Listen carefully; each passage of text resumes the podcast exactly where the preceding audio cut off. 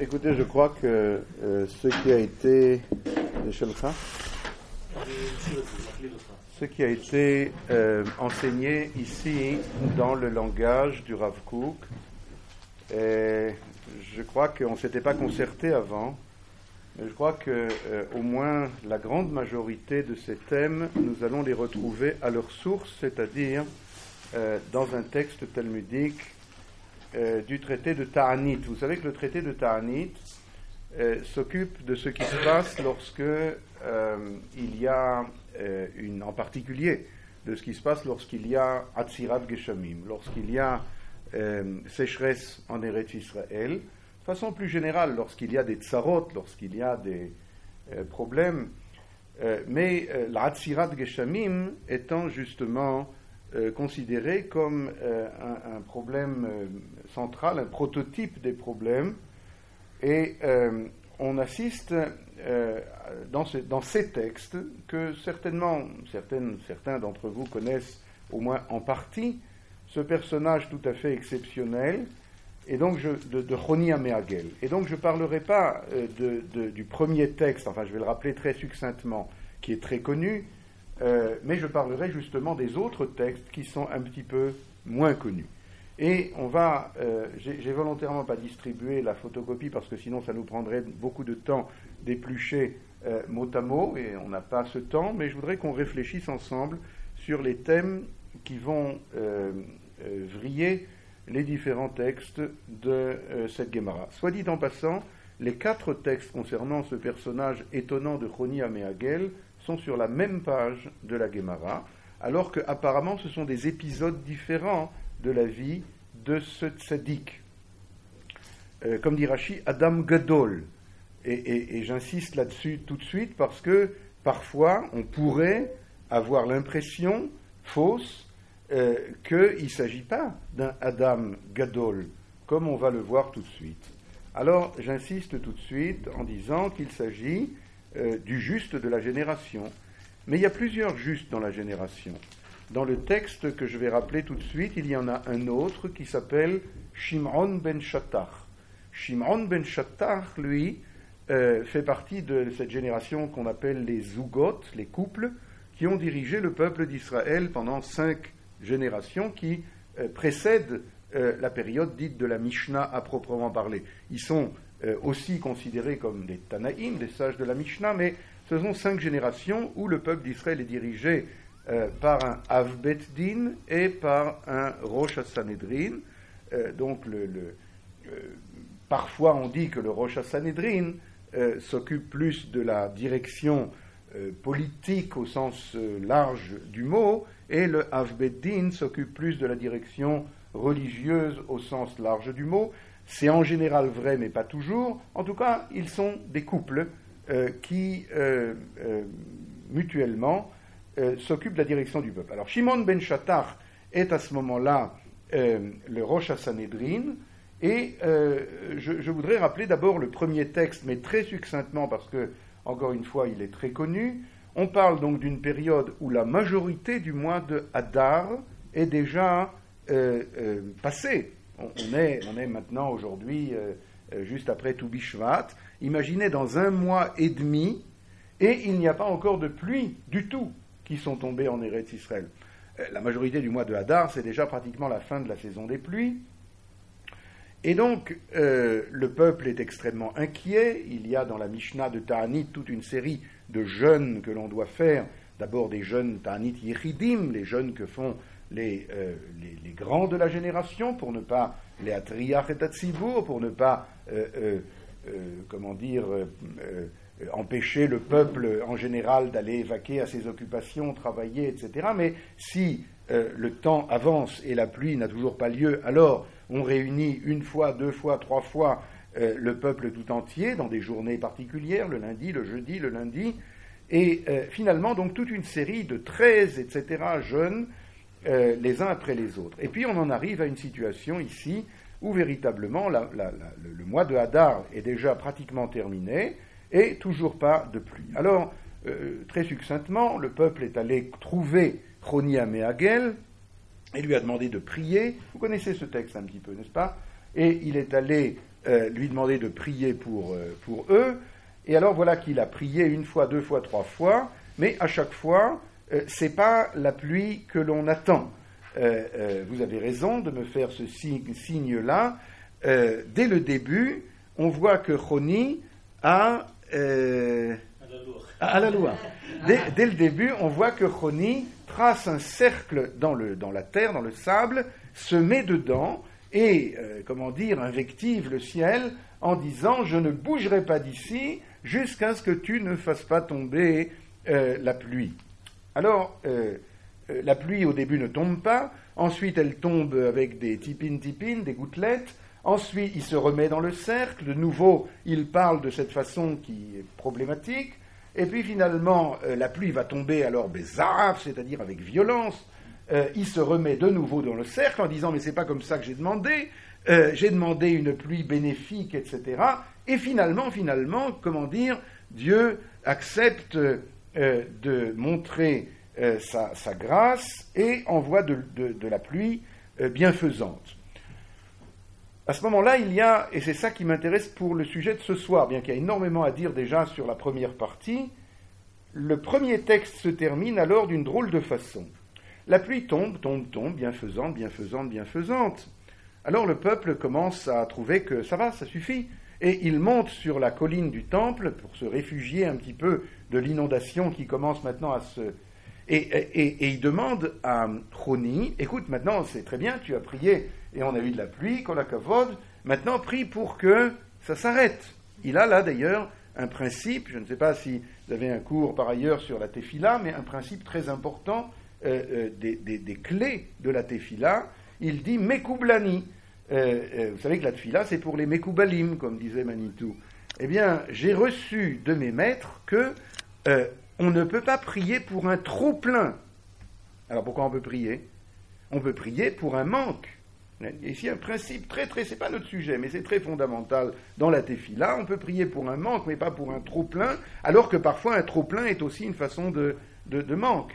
Kolamosif, euh, goréa, celui qui ajoute euh, retranche. En tout cas, quoi qu'il en soit, et je veux me tenir à, mon sujet de ce soir, euh, ce qui se passe, c'est que finalement, il va, prier à nouveau quand même. Dieu va immédiatement, un mot qui m'intéresse beaucoup, miyad, nashva ruach, immédiatement.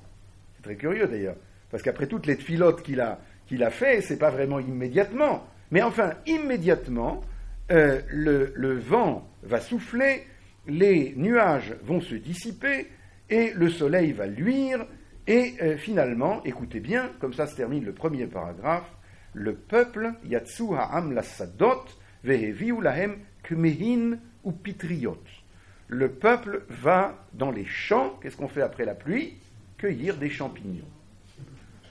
Lorsque j'ai lu et relu et re-relu cette Gemara, qui est une Gemara qui pose beaucoup de questions, mais on peut essayer de trouver les réponses dans les commentateurs, mais alors là, j'ai rien compris, parce que qu'est-ce que ça peut. C'est quand même pas un roman euh, historique. Alors qu'est-ce que ça peut nous faire qu'après toute cette histoire qui est, pleine de sens, qui est chargée de, questions, de réponses qu'il faudrait étudier, on vient nous préciser, et tu sais, le peuple est allé cueillir les champignons. Kmehin, euh, en, hébreu moderne, ça veut dire les truffes, je ne sais pas exactement si c'est ça le sens. En tout cas, des, genres de champignons euh, différents, quoi. Euh, voilà, après la pluie, non? Les champignons. Bon, fin du premier épisode. À ce moment-là, il y a un deuxième épisode. Le deuxième épisode est tout entier concentré euh, autour de la personnalité. Le premier était sur, sur euh, euh, le traceur de cercle. Quoi, parce qu'une fois il a tracé un cercle dans sa vie hein? On l'appelait pour toutes les générations. C'est pas. C'est curieux, non? Hein? Le deuxième épisode, lui, va se concentrer, il est beaucoup plus court, et il se concentre entièrement autour d'un personnage euh, euh, qui est beaucoup plus, comment dire, euh, classique. Hein. il s'appelle Shimon ben Shattar dont on parlait tout à l'heure. Imaginez que d'un côté, il y a ce Choni Améagel, le tzaddik de la génération qu'on va chercher lorsqu'on veut qu'il prie, qu'il intercède pour nous. Et d'un autre côté, il y a le Nassia Sanhedrin, il faut comprendre. Le Nassia Sanhedrin, lui, on n'a pas besoin d'aller le chercher. Je veux dire, il, est, il, a des fonctions officielles euh, de direction du peuple en ces périodes extrêmement difficiles. Et donc, euh, c'est très curieux de voir ce que Shimon ben Shatar, alors que, que Choni comment dire, je, cherche l'équivalent en français, c'est un, un, ex. c'est un. Il y, a un mot que j'ai oublié. un outsider. Enfin, c'est peut-être pas, c'est peut-être pas gentil de dire ça. C'est le tzaddik, mais vous comprenez, il est, il est en dehors de, tous les systèmes, il est en dehors, il n'a pas de responsabilité. Alors que Shimon ben Shatar, il a toute la responsabilité. Alors Shimon ben Shatar envoie à Roni, à Meagel, une missive très étonnante. Et il lui dit, écoute, si tu n'étais pas Roni, Rachid dit Adam Gadol, un grand homme, alors je gozreni alecha nidouille, j'aurais décrété que tu dois être euh, retranché du peuple d'Israël. Comment ça retranché? Ce qu'il a fait, il a amené la pluie finalement, avec abondance. Bon, évidemment, ça n'a pas été du, jour au lendemain, mais comment ça, euh, euh, retranché? Il dit, mais bien sûr, on ne peut pas imaginer que le peuple va apprendre que c'est comme ça qu'il faut faire. Toi, c'est un cas particulier. On sait, tu es, tu es hors concours. Tu es keben shemitraté, c'est la vive, je ne rentre pas dans toutes les définitions, tu es comme un familier dans la maison de Dieu, comme un fils que, qui dit à son père, amène-moi de l'eau chaude, il va chercher de l'eau chaude pour me laver, il va chercher de l'eau chaude, il fait bouillir, etc. Il arrive, non, non, non, finalement de l'eau froide, alors il court chercher de l'eau froide, il dit, non, non, non, finalement je voudrais des, des pastèques, euh, euh, non, non, alors il va lui chercher des pastèques au marché. Non, non, finalement, je voudrais des noix. et il lui fait ses, caprices.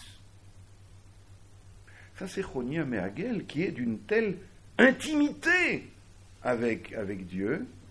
Mais d'un autre côté, le personnage de Shimon ben Shatar, qui est tellement euh, plein de la responsabilité publique sur le Tzibour d'Israël, lui envoie une missive, il lui dit Si tu ne t'appelais pas Choni, j'aurais décrété contre toi d'être retranché. D'ailleurs, on se demande qu'est-ce qu'il lui veut, parce que finalement, il ne va, pas va pas décréter de le retrancher. Alors pourquoi il lui envoie cette missive? Vous comprenez la question? D'ailleurs, qu'est-ce que ça veut dire? Si tu n'étais pas Choni, mais maintenant il est Choni. Alors, alors, pourquoi il lui envoie une missive pareille? Comment? Voilà, pour pas que ça serve d'exemple. Car lui, Shimon ben Shattach, il a une responsabilité, pas seulement par rapport au peuple dont il a la responsabilité, à la génération dont il a la responsabilité, mais par rapport à toutes les générations, d'une certaine façon, qui vont apprendre de cela comment il faut faire. Alors il lui dit, c'est pas une façon de faire. Alors qu'est-ce que c'est la façon de faire? Il y a encore deux petits textes. Dans le troisième petit texte, qui est aussi relativement plus connu par certains, non, pardon, le troisième n'est pas connu, le quatrième est connu. Le troisième est au nom de Rabbi Yochanan, le grand sage d'Eretz Israël, qui a dit Kol yamav sheloto tzadik al mikraze. Toute la vie, ce tzadik-là, Choni Ameagel, souffrait de ne pas comprendre un verset des psaumes. Alors souvent, quand je cite ce texte, je me dis, c'est là qu'on se sent petit. Hein. de, quoi nous on souffre toute la vie? Alors, Choni Ameagel, il souffrait toute sa vie de ne pas comprendre un verset des psaumes. Eh bien, elle va y aller, nous, comme on dit. Hein si seulement. Hein hein alors, quel était ce pasouk ben Alors là, ça devient de plus en plus étonnant parce que finalement, ce pasouk, tout le monde le connaît, tout le monde le comprend. Shiramalot, vous connaissez? Le sujet du Rav. Lorsque Shiramalot, c'est le chant de la Aliyah, non, Shirama Alot, il y a marqué Cantique des degrés, oui, évidemment. Mais euh, euh Rachid nous fait une allusion d'ailleurs que c'est le chant de la Aliyah.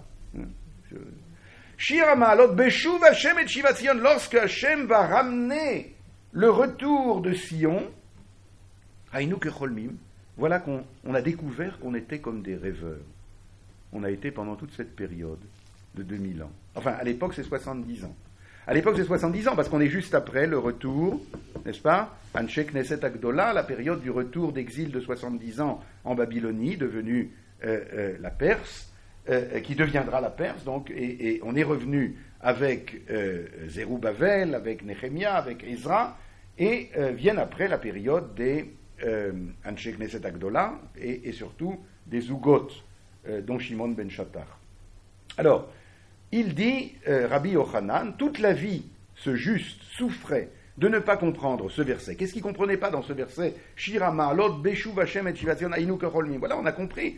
Euh, lorsque euh, tu ramèneras euh, le retour à Sion, virgule, nous avons compris que nous étions comme des rêveurs. Alors, ce que Rabbi Yochanan ajoute, c'est que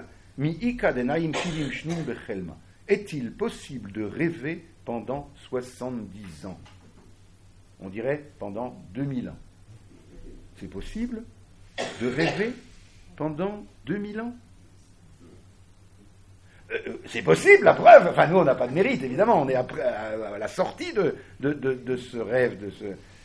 Mais euh, qu'est-ce qui était tellement. Quoi C'est ça? C'est de ça que Roni. Non, mais je sais pas si vous imaginez. De ça, Roni a souffert toute sa vie. Comment on peut rêver pendant 70 ans? Il n'y avait pas autre chose qui, faisait, qui lui posait problème. Alors, encore une fois, on va essayer après de, synthétiser un petit peu toutes ces questions, et, en tout cas, non pas d'y répondre une par une, mais de trouver une espèce d'axe central avec l'aide de Dieu. Il y a un dernier texte qui, lui, est aussi un petit peu plus connu. Et là, on arrive au karoub, charouv. Vous savez d'ailleurs que charouv, en hébreu, ça vient du mot. C'est pas seulement le caroubier qu'on a mangé euh, avant-hier, là. Vous avez mangé du caroubier Quoi non? Quoi non? Si on mange pas tout bishvat, quand est-ce qu'on mange du, du Je comprends pas. Quoi? Et enfin, c'est. Attendez, j'explique mon. Euh, pourquoi est-ce que si on mange pas tout bishvat, on n'en mange pas toute l'année? Pourquoi? Vous, vous, savez comment c'est le caroub, n'est-ce pas J'ai pas besoin de vous expliquer. À quoi ça ressemble une banane plate, sèche, euh, qui paye pas de mine, etc. Contrairement, contrairement aux fruits de Adam Arishon, qui était tellement beau à voir, qui était tellement agréable à, percevoir. Là, ça a vraiment, mais alors rien, Harouv, quoi, Khurban, euh, euh, détruit, quoi, hein, destruction. C'est un fruit sais pas comment vous dire. Euh. Oui, bah, demandez à un médecin. Demandez à un médecin, comme vous savez, dans le Harouv, c'est pas seulement parce que Rabbi Shimon Bar Yochai en a vécu sur du Harouv pendant 13 ans avec Rabbi Elazar, son fils, il y a tout dedans. Hein. Toutes les diètes euh, diététiques sont, avec à base de Harouv. Alors qu'est-ce qui se passe? Vous connaissez ce texte-là où notre Choni Améagel se promène et rencontre un juif dont on ne connaît même pas le nom. Monsieur juif, monsieur euh, Cohen, monsieur tout le monde. Et il est en train de planter un caroubier. Vous connaissez ça? Et il lui demande, mais dis-moi, combien de temps ça prend de donner des fruits? Alors il lui dit, oh, ça peut prendre jusqu'à 70 ans. Il dit quoi? Choni la dame Gadol. Mais là, il tombe à la renverse. Et il dit, mais enfin, est-ce que euh, euh, Amar le de Chayit Shivin Shnin. Est-ce que c'est évident pour toi que tu vas vivre 70 ans? Pourquoi il lui demande ça? C'est-à-dire ce que je plante maintenant, je dois, je dois consommer? Alors il lui a dit, ma putain, moi de la même façon que lorsque je suis venu au monde, j'ai trouvé un arbre que mon grand-père avait planté pour moi, moi je plante pour mes petits-enfants. Vous connaissez ça? Ce qui m'intéresse, c'est le lien entre tous ces passages. certains, euh, certains épisodes sont connus, d'autres moins, mais le lien entre tous. Alors ça, ça l'a, euh, euh, ça l'a beaucoup, beaucoup étonné. Il ne s'attendait absolument pas, Roni, à cette, à cette réponse. Et il faudra nous demander pourquoi. Alors il, s'est assis de, surprise, il a mangé un sandwich, et puis après le sandwich vient la sieste, et, il a dormi pendant 70 ans. Dieu l'a recouvert, enfin il y a eu un miracle qui s'est produit pour qu'il soit protégé pendant ces 70 ans. Et, puis il s'est réveillé. Et lorsqu'il s'est réveillé, là ça a commencé à mal se passer. Alors je résume, euh, il est arrivé euh, chez lui, et il a demandé est-ce que le fils de Choni est là? Alors, ah oui, pardon, lorsqu'il s'est réveillé, il a vu qu'il y avait des, des, des ânes, des, des, anons qui étaient nés euh, de, l'âne qui était à côté de lui lorsqu'il s'est endormi. Et alors, il, a, fait le compte qu'il a dû dormir pendant très très très longtemps. Il est arrivé chez lui à la maison. Est-ce que le fils de Choni est là? Euh, On a dit non, le petit-fils n'est plus là. Le, fils n'est plus là, mais le petit-fils est là. Alors il a dit, mais c'est moi On l'a pas reconnu. Ah, on ne l'a pas reconnu. Pourquoi? Il fait partie d'un autre cercle. Alors il, a commencé à, être très pris de panique. Il est allé au Beth Midrash, là au moins on se sent chez soi, à la yeshiva. Et il a entendu derrière la porte les, sages dire Ah, cette euh, euh ce, passage de la Gemara, euh, euh, si Roni était là, il nous aurait déjà résolu toutes les difficultés, lui qui. etc. Alors il est rentré, il a dit Mais, c'est moi n'a pas reconnu. Lohemnou. Lohemnou, c'est-à-dire on ne l'a pas cru. C'est encore pire qu'on ne l'a pas reconnu. C'est on ne l'a pas cru.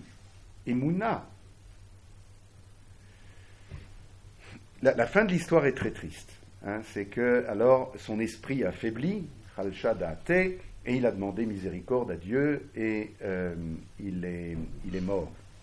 Et euh, la morale de cette histoire, euh, qui est donnée ici au nom de, Rava, de la morale Rava, c'est une morale très importante. C'est ce que disent les gens. Haïno de Amre Inche, o Chavruta, o Mituta. Ou bien Chavruta. Alors vous savez, Chavruta, ça veut dire un, compagnon d'études, comment ils disent là, dans les yeshivot, machin, qui parle français, un binôme. C'est très bien, mais chavruta, ça veut dire chaver, chibour, ça veut dire ou le lien. C'est pas seulement une chavruta au sens yeshivique, c'est le chibour. Ou bien on a un lien, ou bien c'est la mort. Et Mouna, c'est un lien. Lohemnu, on n'a pas, on l'a pas cru. Euh, euh, pour croire, il faut un lien. Comprenez? La, la c'est donner confiance dans ce en quoi je crois. Comment je peux avoir confiance? C'est le lien le plus profond entre, moi et celui ou ce en quoi je crois c'est donner toute ma confiance. Lohimnu. C'est pour ça qu'il s'appelle Hameagel. Pas parce qu'une fois dans sa vie il a tracé un cercle, dans, le sable, parce que c'est que. Alors, il faut être très prudent, parce que c'est Adam Gadol, c'est sadique. Les, mots ne manquent pas, les épithètes par rapport. Euh, c'est le grand de la génération. Peut-être plus encore, sûrement plus encore que Shimon ben Chattar. La preuve, on n'est pas allé chercher Shimon ben Chattar pour prier pour la pluie. Pour Choni Améagel, c'est très beau, euh, euh, le grand-père, le petit-fils. C'est très beau, de, 70 ans de rêve, 2000 ans de rêve. Bon, mais, Arshav, Arshav, Yesh ou Ein. A ou y a pas? Il n'y a pas. Akadosh Baruchou, c'est, tu, tu, veux me donner ou tu veux pas me donner? Moi, je bougerai pas d'ici jusqu'à ce que tu me donnes, tu comprends? On ne peut pas euh, euh, euh, essayer de se, fonder sur, je ne sais pas moi, les enseignements du Rav Kook. ça y est, ça commence à se mettre un peu en place. Le petit juif dont on ne sait pas le nom. Son emblème, c'est le charouv. Alors évidemment, il suppose qu'il plantait d'autres, arbres fruitiers que le caroubier. Hein. Mais l'histoire, le, texte, le Talmud va retenir le charouv. Parce que le charouv, c'est la chaîne des générations le charouv, c'est. Alors, le, présent maintenant, je ne sais pas ce que vous en pensez. Yesh o en, pour, le petit juif, euh, monsieur tout le monde du peuple juif. Y a ou y a pas le présent? C'est une question d'ailleurs délicate. Je ne veux pas maintenant fermer la réflexion. Je voudrais l'ouvrir simplement. Dans le Harouv, il y a euh, euh, au moins, et c'est ce que dit le Rav dans le adage, le, proverbe qu'il donne sur le mois de Shvat. Alors il parle de deux choses là-bas. il parle de la, chaîne des générations. Il, se base sans aucun doute sur ce texte et d'autres sur la chaîne des générations, de la même façon que mon grand-père, alors mon petit-fils. C'est-à-dire, moi je suis rien, euh, sinon par le lien que j'établis entre le grand-père et le petit-fils. Moi-même, moi, moi, je suis rien du tout. Moi, dans un cercle, zéro. D'ailleurs, c'est curieux. Zéro. Mais, non, j'avais jamais pensé. Par contre, si je suis le, chaînon qui, fait passer le grand-père au petit-fils ou l'arrière-grand-père, alors, alors je suis tout. Alors je suis toute la chaîne tout entière. Ça, c'est ce qu'il y a dans le Harouv. Le Harouv, qui, encore une fois, euh, est, signe d'éternité. Euh, euh, 13 ans vivre sur du Harouv, je ne sais pas si vous voyez le. Hein, mais, mais ça veut vraiment dire qu'il y a l'essentiel. Alors qu'est-ce qu'il n'y a pas? Ben il n'y a pas tout le superflu. C'est ça finalement. Alors ça c'est la deuxième chose dont parle le Rav Kook dans l'adage du mois de Shvat, c'est Istapkut Bemuat. Euh, euh, je, me suis rendu compte de ça justement euh, cette semaine. On, a deux mains, c'est du luxe, je ne sais pas comment vous dire. on peut presque tout faire avec une. Le Harouv, il n'a rien pour lui. Rien, ni beau, ni bon. Bon, c'est un peu sucré, c'est comme tu prends une, cuillère de glucose, je sais pas. C'est ni euh, attirant, ni. Mais il y a l'essentiel. Ça, c'est Eretz Israël. Eretz Israël, à la suite de ce qui a été dit dans le cours précédent, elle est comme elle est, comme ça a été défini, parce qu'il n'y a rien de superflu, mais il y a tout l'essentiel. Alors, j'ai pas dit, comme on disait Manitou, je n'ai pas dit que en Chutz Laaretz, allez, faites la réciproque, non? Hein, y a, y a, vous, croyez comme ça qu'il n'y a que du superflu et pas de l'essentiel? Alors, alors, si vous croyez, tant mieux. Mais euh, c'est vrai, les gens, ils arrivent ici, ils se dépouillent. C'est vrai? D'ailleurs, oui, non, je, sais que vous pensez la même chose. Si vous saviez le nombre de de garçons, de filles, enfin, euh, depuis des années, euh, dans les programmes que nous avons, qui, les, le premier mois de leur arrivée en Israël, on leur vole euh, leur, leur, l'argent qu'ils ont amené, on leur, et, ils sont mais, mais bouleversés. Il nous faut après une semaine à la petite cuillère pour les aider à digérer un peu ce qui leur a. Quoi Je suis venu en Eretz Israël, à Yerushalayim, à la Yeshiva. Et alors c'est vrai, c'est dramatique. Euh, je, les préviens toujours au début, surtout ne prenez pas des choses. Hein, on a un coffre et tout, mais à, chaque fois il y en a au moins un. Mais je sais pas, ça fait partie peut-être peut-être du dépouillement. Alors je dis pas a priori, hein, je justifie rien. Il y a, un dépouillement, le, le Allez, une petite euh, anecdote. Il nous reste encore trois minutes. Quelle heure il est? On a encore trois minutes 5 minutes, 10 minutes, un quart d'heure Combien Combien À Saint-Alès. Ah, on a encore quelques. Alors je vous raconte une petite histoire. Une fois, ce texte-là, je l'ai enseigné il y a beaucoup d'années, une fois en Guadeloupe. Une semaine, on a donné des cours là-bas. Vous savez, euh, vous connaissez un petit peu, il y a une belle synagogue euh, style colonial avec des, des, euh, des colonnes blanches comme ça. Enfin, style colonial, quoi. Vous savez, là-bas, c'est un pays dans lequel la chose qui frappe le plus d'abord, c'est les fruits, les, fruits exotiques. Mais c'est incroyable, euh, on n'arrive pas à retenir les noms. Et, les jus de fruits, je ne vous dis pas, euh, du, matin au soir, quoi. C'est extraordinaire, c'est très, c'est très coloré, c'est très... Bon, alors le rabbin m'avait demandé, c'est juste la période de Toubishvat, imaginez, alors on avait prévu pour le soir une euh, grande table pour toute la communauté réunie, table de, fruits euh, essentiellement euh, exotiques. Et j'avais dit d'accord, mais, je voudrais qu'on mette une nappe dessus, que personne ne touche. On va d'abord faire un petit chiou, un petit vartora, et après ils pourront se servir. J'ai fait là-dessus sur le caroubier. Après on va passer aux champignons, n'oubliez pas. Et alors euh, j'ai parlé du caroubier, du caroub. Et au moment où j'ai terminé de parler du fruit des d'Eretz Israël, qui ressemble en rien au fruit, mais alors c'est les antipodes avec les fruits de Guadeloupe. Eh bien, euh, j'ai dit, on va tout de suite enlever la, la, nappe pour que vous puissiez vous déguster. Mais moi, j'ai amené un petit peu quelque chose d'Eretz Israël. C'est bien, mais ça pèse pas lourd en plus. Euh, de toute façon, on ne peut pas en manger plus que 3 cm.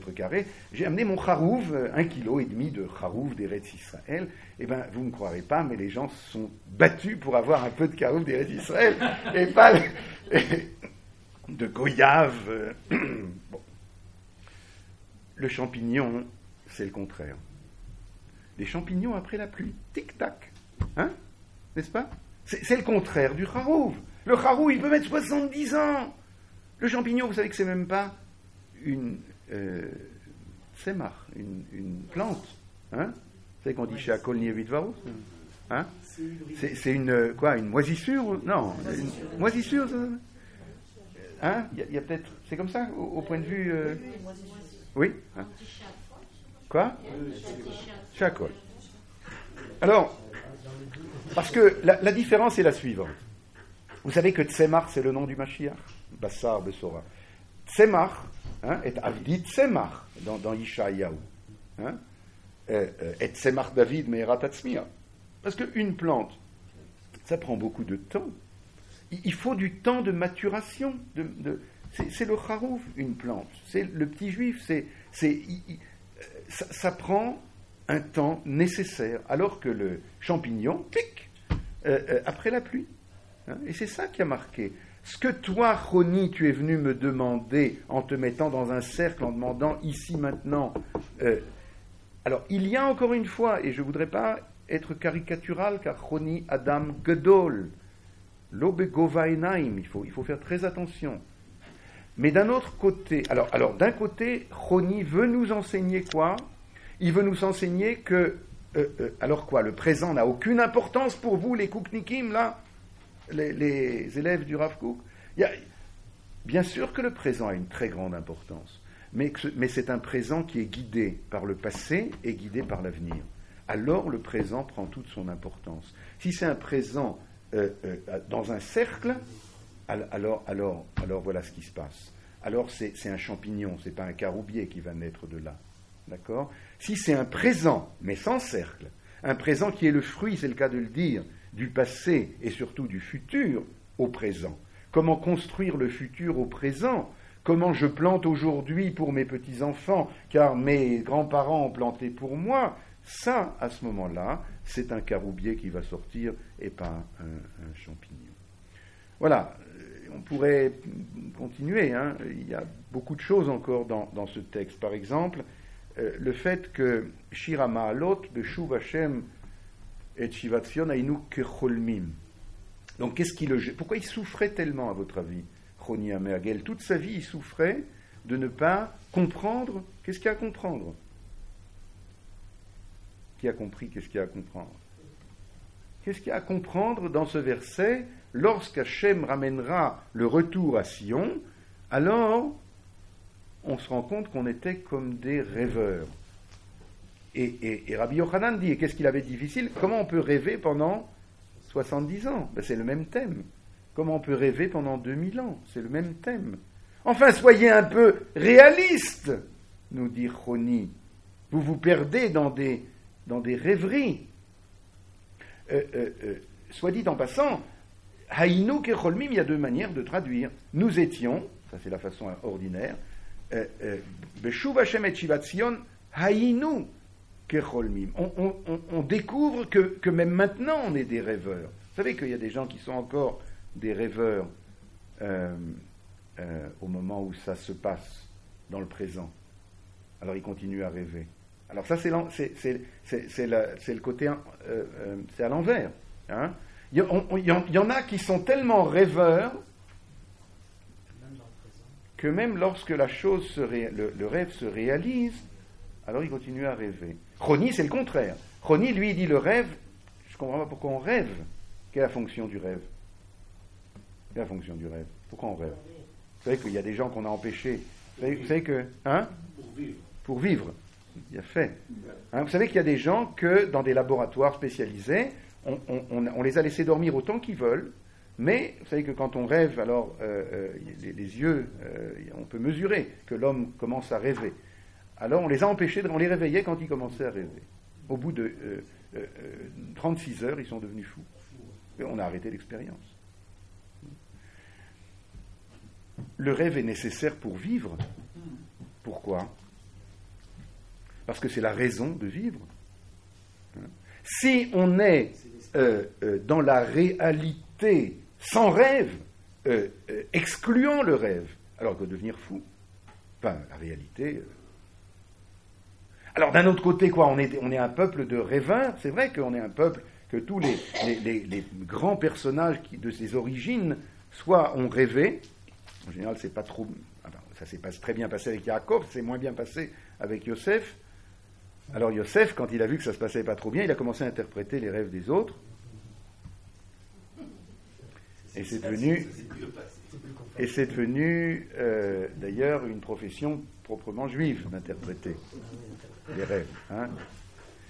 Mais euh, malgré tout, c'est cette exigence du peuple juif euh, qu'au-delà de la réalité, il y a autre chose. Alors d'un autre côté, au-delà de la réalité, il y a autre chose, ça veut dire quoi? Ça veut dire que le présent, il prend sa source dans le futur, comme on disait tout à l'heure, en langage philosophique, ça, il y a un mot savant, ça s'appelle téléologique. Hein. le, présent est déterminé par le futur. Mais finalement, c'est de ça qu'il s'agit, c'est que le rêve vient nourrir la réalité. Alors il y a ici deux dangers, et par là on va terminer. Premier danger, c'est celui de Choni Améagel, c'est de dire, le rêve c'est très beau, mais en quoi ça concerne la réalité? Il y, a ou il n'y a pas. Et, il, faut, il, faut, entendre quand même, malgré tout ce qu'on vient de dire, la parole de sagesse de, cet Adam Gadol qui vient et qui nous dit, euh, mais enfin, euh, un rêve qui ne se réalise pas, alors, alors, alors, alors, ce n'était pas la peine de rêver. D'un autre côté, de, de l'autre côté, il y a le danger de dire, de celui qui est dans une telle rêverie, romantique. Ça s'appelle par exemple sioniste. Vous connaissez le sionisme romantique? Eretz Israël est tellement belle en rêve lorsqu'on vient la rencontrer en réalité, on dit c'est pas ça, c'est pas ça, c'est pas ça, je reste dans mon rêve. Autre version, la jeune fille est tellement belle en rêve. Hein Elle n'a aucun défaut en rêve. Lorsque je viens rencontrer la 354e jeune fille de, quand je fais le chidour, elle a quand même un tout petit peu les oreilles décollées, je suis désolé. Alors on ne se marie pas. Alors il y a les deux, les dangers. Alors bien sûr que le petit juif euh, qui n'a pas de nom, monsieur tout le monde du peuple juif, c'est lui qui finalement nous ouvre la porte du, caroubier. Hein, Ishvat prochain, vous, hein, vous, y penserez. Hein et, il nous dit faites attention euh, aux champignons, parce qu'il y en a qui sont vénéneux. Bon, enfin, c'était. Voilà. Thank you.